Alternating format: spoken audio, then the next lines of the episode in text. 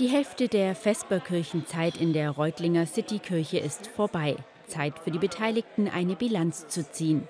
Der große Ansturm, den die Verantwortlichen aufgrund der vielen Krisen erwartet hatten, blieb bisher aus. Auch die Flüchtlinge aus der Ukraine in hoher Zahl seien nicht gekommen, erklärt Vesperkirchenpfarrer Jörg Mutschler. Die Anzahl der Essen, die täglich ausgegeben werden, entsprechen etwa den Zahlen von vor Corona. Sozialarbeiterin Sarah Mbark merke aber, dass die Auswirkungen der Inflation bei vielen Menschen spürbar sei.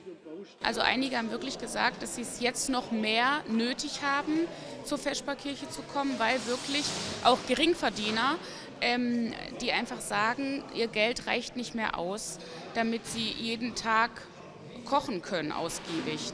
Auch das Thema Einsamkeit spiele für viele Menschen, die zur Vesperkirche kommen, eine wichtige Rolle. Hier hätten sie die Chance, mit Menschen ins Gespräch zu kommen. Ein wichtiger Baustein der Vesperkirche, in der es eben nicht nur um eine warme Mahlzeit geht. CDU-Bundestagsabgeordneter Michael Dont hilft regelmäßig bei der Vesperkirche mit. Er schätzt auch die zusätzlichen Angebote der Vesperkirche.